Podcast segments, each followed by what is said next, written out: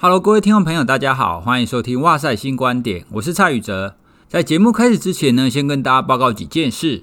第一件呢，我们在新观点第七集哈，就是在五月八号所上的那一集的时候，我们有征求睡眠产品的厂商来挑战啊，也就是说啊，如果他的产品真的是有科学根据，或者是根据我们的科学测试发现，诶，真的是有效，那么我们就会免费帮他在节目当中做一次广告。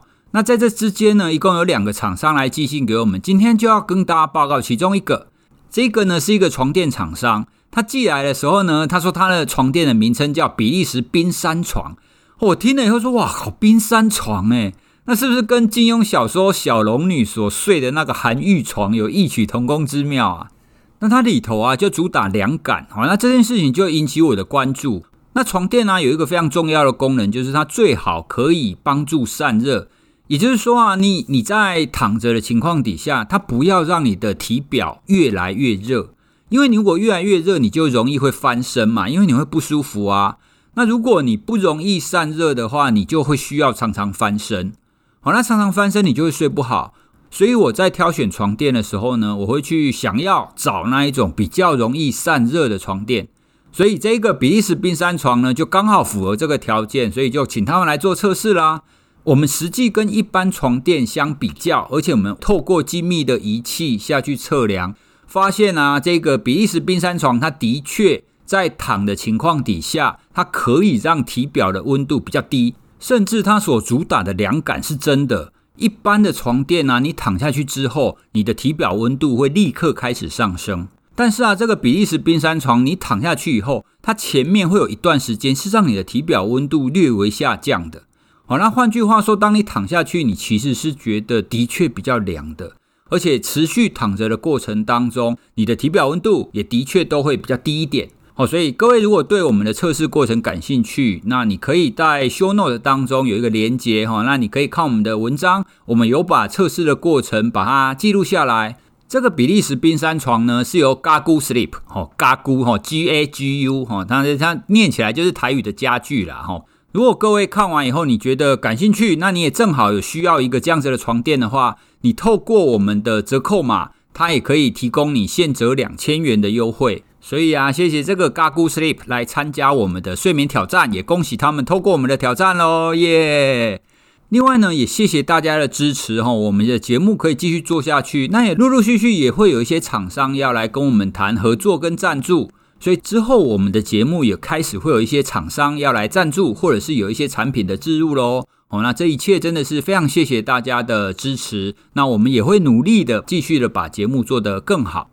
今天的节目呢，是邀请了一个临床心理师，而且他是专门处理睡眠问题的临床心理师，来跟我们聊聊睡眠跟心理学之间的一个关系。好，那睡眠呢，它其实是占了我们人生三分之一时间的行为。它不只是休息而已，哈，它跟我们白天的活力、跟我们白天的工作有很密切的关系。而且啊，睡眠它真的不是单纯休息而已，它还会有很多奇奇怪怪的情况发生，哈。在这一集当中啊，我们也聊了一些睡眠的冷知识，哈，让大家知道，其实睡眠没有想象中的那么单纯啦，它其实有很多很奇怪的状况。另外啊，跟各位说明一下。在录这一集的时候呢，其实我的喉咙很沙哑哦，那所以等一下大家听了以后，你会发现声音怪怪的哦，那请大家见谅哦，因为当时已经排好行程了，然后我也请医生给我特效药，不过改善的情况还是非常有限哦。那之后我会好好的保护我的嗓子哈。好，那我们就开始今天的节目喽。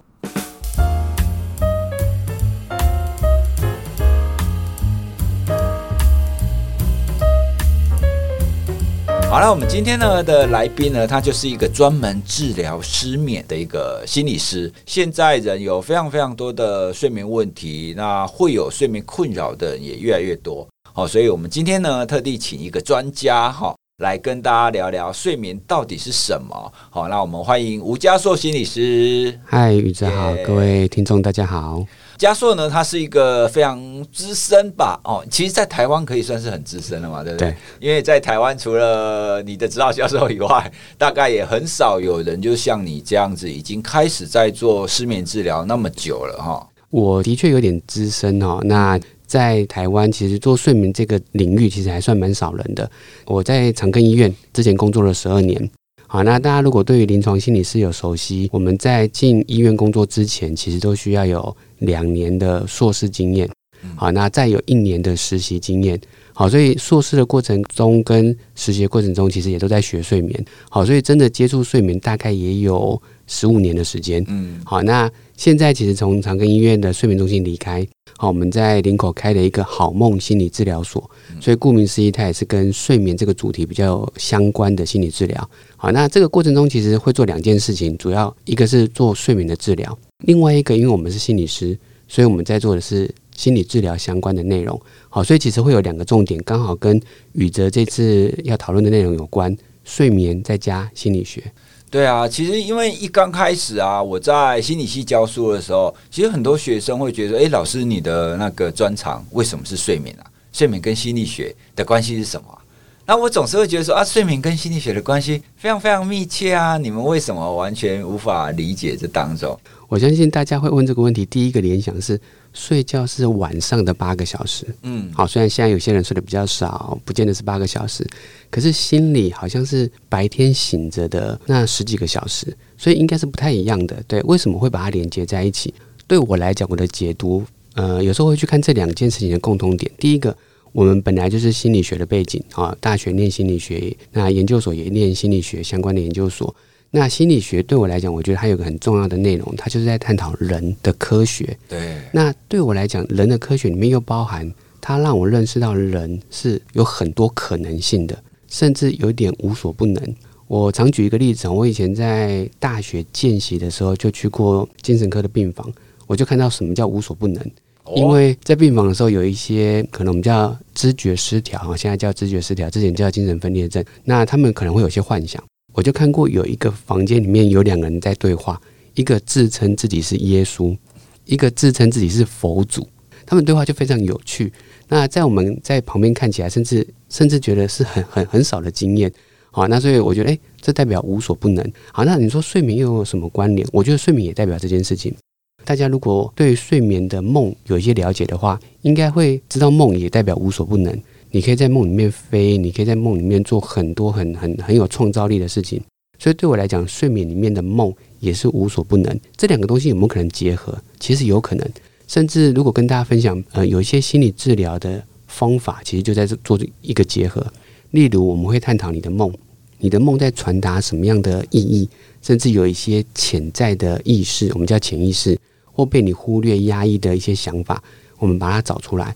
那那些东西跟你白天的心理创伤、压力就有关，所以，诶，我们把梦里面的无所不能跟白天的心理治疗就结合了。所以，我觉得两个都代表，我觉得不可能，但是有可能实现。那也跟心理治疗会有一些连结。好，所以对我来讲，心理学跟睡眠医学其实反而甚至是息息相关的。其实睡眠当中啊，大家比较会联想到的，应该就是梦啦，就是梦会跟心理学有关系嘛。就像你刚刚讲的，哎，梦可能是你的潜意识的展现呐，还是跟你的最近的生活等等有关。好，那这个其实也是非常多人对心理学会感到好奇的地方。心理学跟睡眠的关系呢，我非常同意教授刚刚所说的。那其实我有的时候也会从另外一个观点去思考这件事啦。心理学你，你可以，如果我们用行为来讲的话，它大部分都在探讨我们白天醒着的时候的行为嘛，或者是我们的思考、我们的心智状态。啊，这个大概是我在教普通心理学的定义啦，哈，就是心智与行为的状态。那睡眠呢，它是会影响白天你所有的这一些心智跟行为。因为你如果睡不好的话，白天的工作效率会变不好，记忆力会不好，情绪管理会不好，同理心会变不好，吸引力会变不好。换句话说，你在白天的这些状态都会受你晚上睡眠的影响。既然它是一个这么有影响力的一个行为，那我们当然要好好的研究它，对不对？因为我们每一个人都希望我们在白天的时候可以展现出最佳状态嘛。哦，你可以有最好的思考、最好的工作表现、最有吸引力的状态。那当然，你就要了解到底睡眠对这一些行为的影响是什么。哦，说到这个，我要 echo 你最前面你在讲资历的部分，我觉得很有意思哦。因为有一次有一个管顾公司啊，他就问我说：“诶，蔡老师，你在从事睡眠这个专业已经多久了？”那我就想说，已经多久了这件事情该怎么定义啊？是要从我在大学任教开始吗？还是要从我在念博班开始吗？等等等等。所以我就不知道该该怎么定义，说我开始在从事睡眠研究这件事。然后他说：“哦，只要你开始在念这方面的学问，就算。”我说哦，那这样可以回溯到我大学时期耶，所以我就给他写了。哎，我的资历大概二十几年。我说哇靠，这样听起来我真的是非常资深哎，但其实也没有那么资深啊，因为比我们资深在台湾，比我们资深做睡眠研究，像我的指导教授啊，教授的指导教授很多。不过睡眠的确是一个非常有趣的行为啊。转回来哈，在我这么久的，就是在做睡眠研究当中，我的确就慢慢体悟到刚刚我们所讲的。好，睡眠跟白天的种种的这一些行为，好，它真的是一个息息相关的啦。也可以反过来说，你白天的行为会影响到晚上的睡眠。接下来，我们来来来跟大家介绍一下，因为睡眠大部分人听起来就是啊，不就睡觉吗？那到底有什么特殊的？接下来，我们每一个人，我们来分享一个冷知识，啊就是大众可能不太会联想到的一个睡眠相关的主题。好，那嘉硕你先来。好，那宇哲先前跟我讲说，哎，要出一个冷知识的时候，想啊，很多的可以分享的，那只能挑一个哈。那我跟大家分享一个我觉得很有趣的观念，也有可能是很多人误会的。大家回想一下，你们小时候，可能小学以前有印象以来，你尿床了。你那个时候是不是都在做梦？那你那个时候的梦是什么？当我这样问很多的呃听众朋友的时候，或者演讲的时候，问一些观众的时候，很多人都会回答说：“嗯、呃，我梦到我在海里面游泳，好、哦，所以觉得很自在，所以就尿尿尿尿了，所以结果就尿床。或梦到我在急着找厕所，哦，很急很急啊，好不容易找到厕所，真有点来不及了，或者是就尿下去了。所以你们现在回想一下，也许你们回答是的确我在尿床的时候，我都会梦到跟。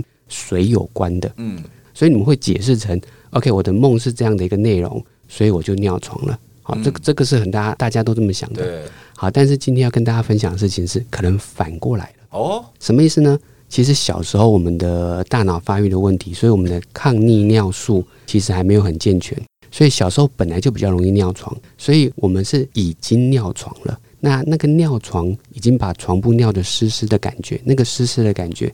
带进去了你的梦，所以你的梦要去解释这个湿湿的，所以就产生了跟水有关的情境，例如海边，例如在找厕所。所以这个每次讲完，很多人都觉得哦，原来是这样。所以其实是你已经尿床了，OK，尿床湿湿的感觉被你带进去梦，当然就有很多可以分享的，代表我们是不是有可能控制我们的梦？哦，的确，我们我想宇哲一定很清楚，我们在探讨梦的研究，有个最经典的就是。如果我们已经知道你在做梦，对，在你的脸上洒水、喷水，那接下来摇醒你说：“诶，你刚刚梦到什么？”结果发现醒来的人也会回答：“我跟水有关的梦都一直出现。”所以代表其实是外在的线索进入到了你当下的大脑，跟我们刚才讲尿尿床很像。你已经尿床了，这个湿湿的线索被你带进去你的梦，所以你要把梦境制造成跟水有关。嗯，好，所以其实这个连接大家就可以反过来很有趣了。一样啊，像你长大了，你就比较不会梦到水就尿床，因为实际上的连接不是这个样子。好，所以这牵扯的代表我们有没有可能影响到梦？未来的科学有可能要开始做。好，但现现在其实也有一些发展了，然后包含我们透过音乐，透过一些方式，那这个也许我们之后有机会再探讨更多怎么样控制梦。哦，那其实嘉硕谈到梦啊，我以前在念心理学的时候。当时在学睡眠的时候啊，有一种莫名的，也不晓得，也也不能说是骄傲感，就有个感觉说，好，我们要解开人大脑的秘密，它最后的关键就是梦。为什么大脑会做梦？那梦的机制跟你清醒的机制当当中是怎么交互连接所产生的？哦，所以我当时就是觉得，最后、最后、最后，我们一定要解开到底梦是怎么产生，它跟我们大脑的关系是什么，我们才算了解人类心智的奥秘啦。那也的确，现在有很多跟梦境的研究，那有一些也看起来很有趣，甚至有一些会有读梦机，它可以用一些大脑讯号的记录，然后去解读你做的梦是哪一类。但是那个都还很粗糙啦，它只能大概知道有没有出现车子啊，有没有出现人。所以，也许我们下次可以来聊一集全面启动。就是那个《Inception》这部电影，其实里面就有很多在探讨怎么样进入这个梦，嗯嗯，甚至怎么样操控这个梦，嗯，对啊，所以包含如果我们真的有办法解读这个梦，也许我们可以做一些什么很有趣的改变。其实我我以前一直在想，如果可以进入一个人的梦，其实我觉得在心理治疗里面有一个很特别的贡献。嗯，因为心理治疗里面很多的人其实是压抑一些想法的，他压抑到他自己根本不知道他在压抑。嗯，那怎么办？那有没有可能透过梦？如果因为梦是不会压抑的，嗯，梦会把你白天的事情都呈现出来。所以，如果我们像全面启动那样，有机会进入这个人的梦，那我们就可以请他在梦里面挑战这些压力，或挑战这些他可能排斥的东西，像是创伤后压力症候群，对对对，对，啊，因为他他有些东西他不敢面对，嗯，那如果在面梦里面他知道他是敢面对，甚至是他面对也没有什么问题，因为他甚至有超能力，对不对？如果他遇到坏人，他可以用各种超能力去击击败他，跑掉，跑掉或飞起来，对，那有没有可能就可以解答一些他的压力？好，所以我觉得，其实如果梦的科学再进步一点，其实有可能有更多的发展的。对，确确实，现在有一些研究也指出，你梦境跟你的白天的情绪调节，可能也也有一点关系啦。哈，好，那我接下来要分享另外一个冷知识，不晓得大家，我我相信大家应该都有看过绿头鸭。下次啊，各位听众朋友，如果你去公园，你看到绿头鸭的时候啊，你观察一下它在睡觉的时候是什么样子。哦，那事实上啊，绿头鸭在睡觉其实很有趣哦。绿头鸭它其实是可以闭一只眼睛、睁一只眼睛睡觉的。嗯，为什么呢？好，因为它在一个不熟的一个环境的时候，因为它需要警戒有没有敌人、有没有天敌要来攻击它。但是它要睡觉啊，怎么办？所以这一群生物哈，它就发展了出这种方法，它就可以诶，我左半脑先睡觉，那左半脑睡完呢，然后左半脑醒来换右右半脑睡。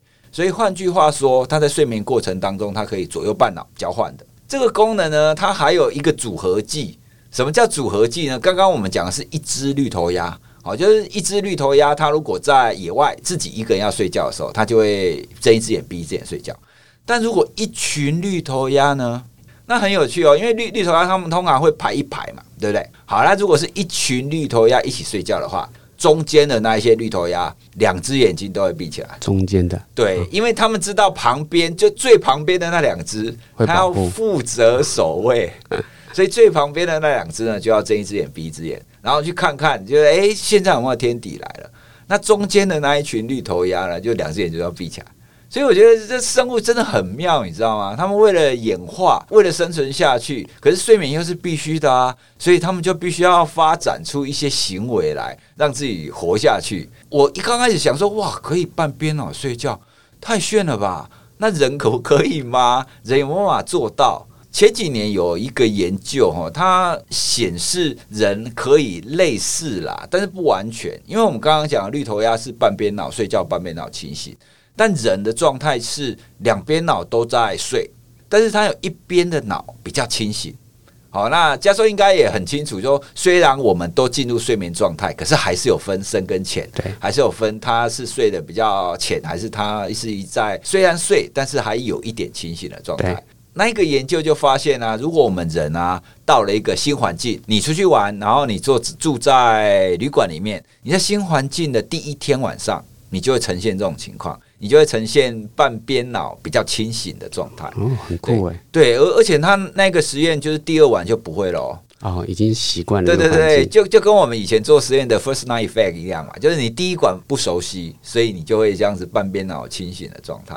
对，所以从这一些看起来就可以发现，我们的演化其实真的很有趣。虽然我们现在人类已经没有办法那样了啦，可是似乎还有一些这种。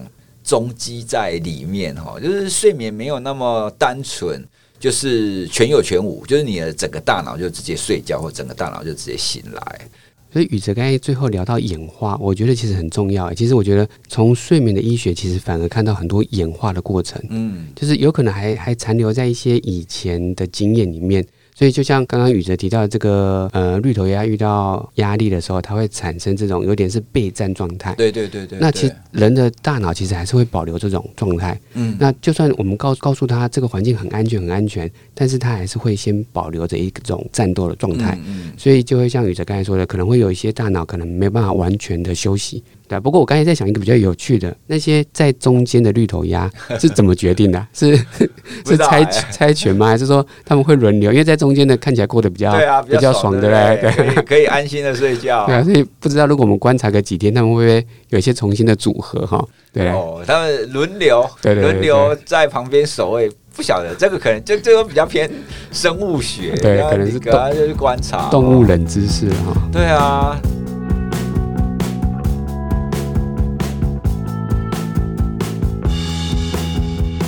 所以，所以其实睡眠当中真的有不少这种我们意想不到的行为，跟意想不到的一些知识啦，哈。所以我真心觉得，就是睡眠研究还蛮有趣的啦，虽然很痛苦啊，真的痛苦。我相信这个可能是宇哲跟我们都在从事睡眠领域里面，可能别人不知道的痛苦。为什么？最大的痛苦是我们要做研究的时候，要研究这些人怎么睡觉。对，那没有错。那我们要干嘛？我们一定要醒着啊。对。所以我们在做睡眠研究，我们叫 overnight，嗯，就是我们要整个晚上醒着去看我们的受试者发生什么事情。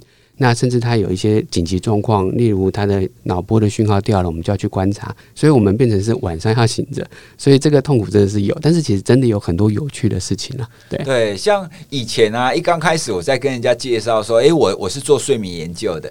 他们第一时间一定会反应是哇，好好哦，研究睡眠。对，对啊，我我想，哎，你们到底有没有想清楚啊？研究睡眠的意思是别人在睡觉，我醒着。对对对，对啊，所以我当我跟他讲说，哦，那其实不是你想的那个样子，嗯、那其实我们他我们都必须要整个晚上都没有睡，很痛苦。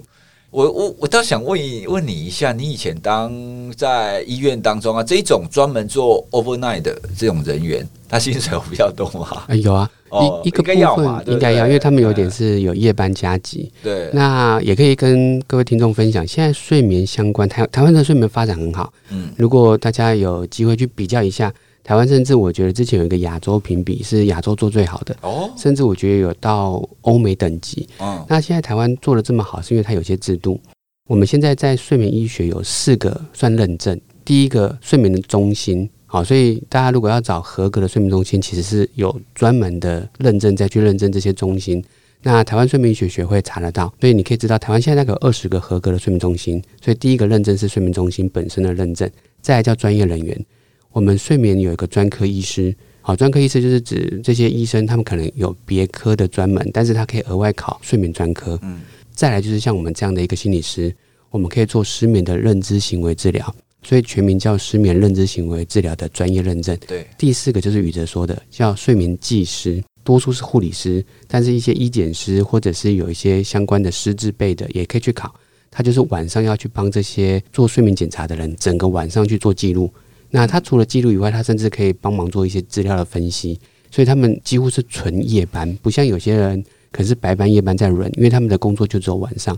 少数啦，有些睡眠检查是做在白天，一定很多听众觉得干嘛白天做睡眠检查？有对，有些疾病是白天一直在睡觉，所以我们要看他白天到底多能睡。嗯，所以甚至有睡眠技师是在白天有时候要轮着工作，但他们多数是夜班，所以第一个夜夜班加急，但是的确也是辛苦的工作。所以听众朋友，你听到这样子啊，你就会知道睡眠它是一个多复杂的一个一个工作。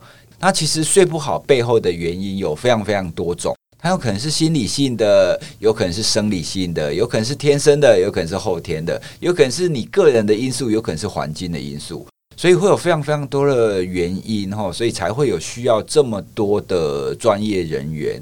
那就算是医生好了啦，其实台湾睡眠专科医生，他分布在各个不同的科别，对不对？会胸腔科啦、耳鼻喉科啦、精神科啦、身心科啊、神经科啊、小儿科。还有，甚至有一些牙科、整形外科，对，还有中医，对对对对对，现在真的是非常多，哎，所以从这个这个趋势或这个情况看来，大家就可以稍微了解，其实睡眠它真的是一个很复杂的行为。就算你单纯你觉得你睡不好，可是背后还是要这么多种不同专科的人，哦，才能够确定知道怎么帮助一个睡不好的人。好，那既然我们刚刚聊到睡眠，它好像很复杂，但是很重要。大众大部分都只觉得说，我如果睡不好，我精神会不好嘛，对不对？那还有什么其他的影响吗？加加说你有什么经历，或者是你看到就是睡不好的人，他最容易影响到白天的哪一个部分？那如果延续刚刚，我觉得我对梦很好奇这件事情，也分享，其实睡不好有一个很大的影响，跟记忆力有关。所以可能很多听众朋友发现，我最近睡不太好，结果发现我的记忆力变得比较差。那为什么？是因为睡不好，你就会比较少机会在睡觉过程中有完整的梦。对。那这个怎么说哈？其实每一个人睡觉都会做梦，那大概每个人睡觉做梦的百分比占百分之二十。那如果你睡得比较少，就会比较少的梦出现。对。那梦的功能跟记忆力有关，所以大家可能都有听过“日有所思，夜有所梦”这句话。也许我们之后再分享更多哈。那但是简单来说，白天发生的所有事情都需要晚上的梦去把它做整理。所以如果你没有梦，你就会比较难去整理这些记忆力。睡眠的影响，我觉得其中一个很大的部分是跟记忆力有关。换句话说，如果你要让你的记忆力好，就像坊间可能很多什么加强记忆力的一些训练或方法，其实最简单就是让他睡得好。睡得够，嗯，尤其是如果各位听众朋友可能正准备考试的人，嗯，或者是有很重要的记忆力要展现，例如你要背背诵很多东西，那你一定要记得要有很好的睡眠。对，那这个好要有两个好，第一个睡眠的长度要够，第二个睡眠的品质要够。那这两个东西有什么区分？有些人睡得很长，但是你会发现品质不好，不好。那它品质不好一样会比较少睡眠的连续，也会比较少梦。所以真的要睡得好，是包含这两件事情。好，所以睡眠的影响，我觉得还包含跟记忆力有关。睡眠的影响，我要分享一个我自己记得很深刻的一个经验。完了那一次，其实是早上我开车带着我女儿，带着我老婆，就是我们要去上班嘛。我就突然发现，哎，奇怪，为什么今天我开车一直按喇叭？就反正就是有车要怎么样怎么样啊？那他超过我还是我要超过他，我就会很不爽，我就一直按喇叭。我在某一个红绿灯停下来的时候，我就突然意识到说：“诶，我今天为什么脾气这么差？”对，以以前不会啊，因为通勤同样的时段、同样的路段，它的车况应该都差不多的。但是今天我很明显的就是很很两光，对。然后后来想啊，原来是我昨天睡得很差。其实这个经验真的是完全的印证非常多研究里面所谈的，因为。当然，研究里面就发现啊，如果你没有睡好的话，你的情绪管理就会明显的变得比较不好。对，听众朋友可能会觉得说啊，情绪管理就只有跟你的情绪反应有关系，其实不是。像大家可以联想到，它也跟你的同理心有关系。研究也发现，如果你睡不好，你就比较没有同理心啊。好，所以我们有的时候也会去跟那一些做服务业、哦，服务业的那一些企业，或者是那些从从事的人员。因为他们要面对，他们是第一线要面对客户嘛，所以他们就要展现笑容啊，要有同理心啊，然后要觉得说，诶，你有什么困难，你有什么需要帮助的，他就会主动去帮忙嘛。那如果你没有让这一种第一线的服务员工睡好的话，他们的表现就会明显的变差，就算他们有微笑，他们也不真诚。睡眠的影响力就是比我们所想象的还要多哈，因为一般人我们可能都只是单纯想说啊，睡不好没有精神而已，对。但其实它是潜藏在我们的行为当中的。所以刚才宇哲其实分享的也是睡不好的另外一个影响，叫做情绪，就可能会因为这样有有一点失控。对。所以包括我刚才说的睡不好跟记忆力有关，所以其实会发现记忆力跟情绪这两件事情是睡眠的，我觉得两大影响。那谈到情绪，我觉得也可以跟大家讲一个很有趣的以前的心理治疗的模式哈。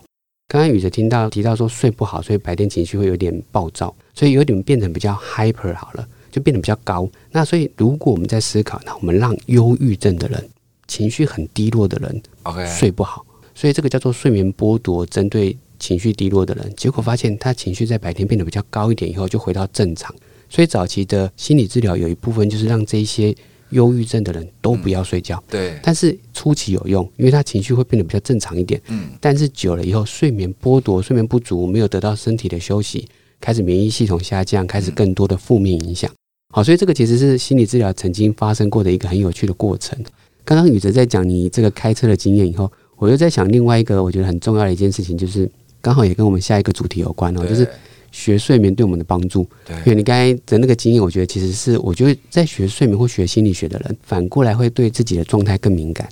所以你知道今天有点异常，那这个异常一定有它构成的原因，嗯，所以你就可以去分析啊，OK，可能跟我的睡眠不足有关。那这就是一个很好的联想。这就是很多人问我们说，诶，吴心理师啊，你学睡眠这么久，你会不会也睡不好？太太多人问我，对，一定会。那但是我会跟他们讲，我会有两个比较大的不一样。嗯，第一个就像刚才宇哲那个过程，我会比较快知道我的睡不好发生了什么。那你知道原因，你就知道怎么解决。呃，我有一天晚上就是特别睡不好，那我就想说，哎，不对啊，我今天有运动啊。但是我后来想到，我运动太多了，因为我可能很久没有运动，我抓到一个时间，我去健身房好好的运动个两小时。可是那段时间可能很久没有运动，所以有一点运动过头。身体其实会产生更大的亢奋。我们其实之前有说过一些理论，就是久久才运动一次的人，身体反而会误会你现在在逃难，在压力情况，在压力情况，因为身体不知道那叫运动，只知道你有两个小时一直跑，他可能就会觉得你在压力情况，所以我就可以去联想我的睡不好是什么原因。好，所以这是第一个贡献。第二个是我也可以比较快的去解决它。那那个解决，甚至有时候会得到一些正向增强。什么意思？我以前常常发现我在医院工作的时候。有时候医院的压力是一直一直累积的，累积到大到你有可能会忽略它，因为你觉得 OK，我应该撑得过去。有段时间我发现我每次失眠都是跟工作压力太大有关，或者是我已经太久没有放假，所以我就会决定 OK，我要安排一个假期，可能三天五天，我让自己好好放松一下，诶，我睡眠就恢复正常。所以最后的联联想是什么？只要我失眠，我就有机会放假。所以这这是一个很好的应对。啊，但是我觉得那个是我们在学睡眠或学心理治疗里面，我觉得我们更懂自己的一些好的结果。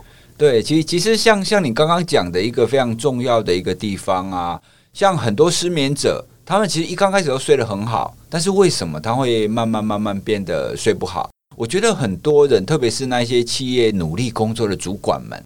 他们有一个问题，就就像你刚刚讲的，他没有意识到自己已经需要休息了。对，哎，那在这种情况底下，他就一直跟，一直跟，那持续下去，到最后就是业力引爆了，啊，就会从从此睡不好。但是啊，从此睡不好，一刚开始，如果像我我们刚刚讲的压力大，你可能短暂睡不好。但是如果你一般人你没有足够的，或者是你没有一些基本的睡眠的知识的话，那等到你一开始睡不好的时候呢，你就会焦虑。